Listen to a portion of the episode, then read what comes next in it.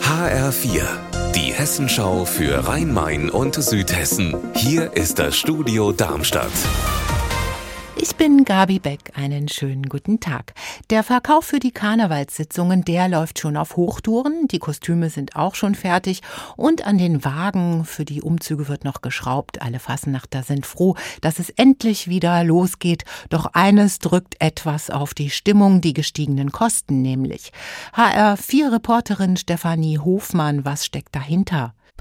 Die Rettungskräfte, die Mieten für Toilettenanlagen und sogar das Wurfmaterial ist richtig teuer geworden. Die Karnevalsvereine mussten deshalb reagieren. In Heppenheim, Bensheim und Dieburg zum Beispiel wird jetzt weniger Kamelle vom Wagen geworfen und auch die Getränkepreise mussten hier und da erhöht werden. Bis zu 1000 Geflüchtete sollen in der Zeltstadt in Bensheim leben können. Diese Plätze könnte der Kreis Bergstraße tatsächlich auch brauchen, denn es fehlt an Platz. Und anderen unter Unterbringungsmöglichkeiten. Aber schon jetzt ist es ziemlich eng hier in der Zeltstadt. Anna Vogel, was heißt das für das Zusammenleben?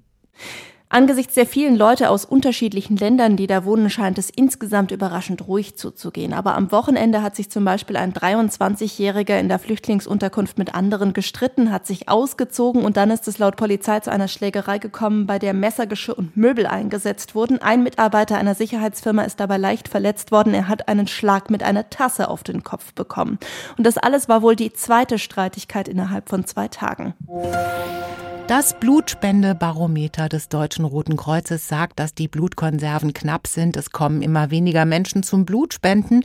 Das könnte daran liegen, dass man seit Corona nicht mehr spontan zu Blutspendeterminen kommen kann, sondern man muss sich vorher online anmelden. Ob das für die Menschen in Darmstadt auch ein Hinderungsgrund ist, das hat unsere Schülerpraktikantin Luna Giel auf dem Luisenplatz in Darmstadt nachgefragt. Die Anmeldeprozedur finde ich zum Beispiel angenehm weil man jetzt konkreten Termin äh, buchen kann. Aber es ist natürlich doof, dass weniger Leute machen. Unser Wetter in Rhein-Main und Südhessen. Es ist wolkig, hier und da zeigt sich ein bisschen die Sonne oder ein bisschen blauer Himmel in Heppenheim an der Bergstraße bei 3 Grad und ganz ähnlich sieht es auch in Wiesbaden aus. Ihr Wetter und alles, was bei Ihnen passiert, zuverlässig in der Hessenschau für Ihre Region und auf hessenschau.de.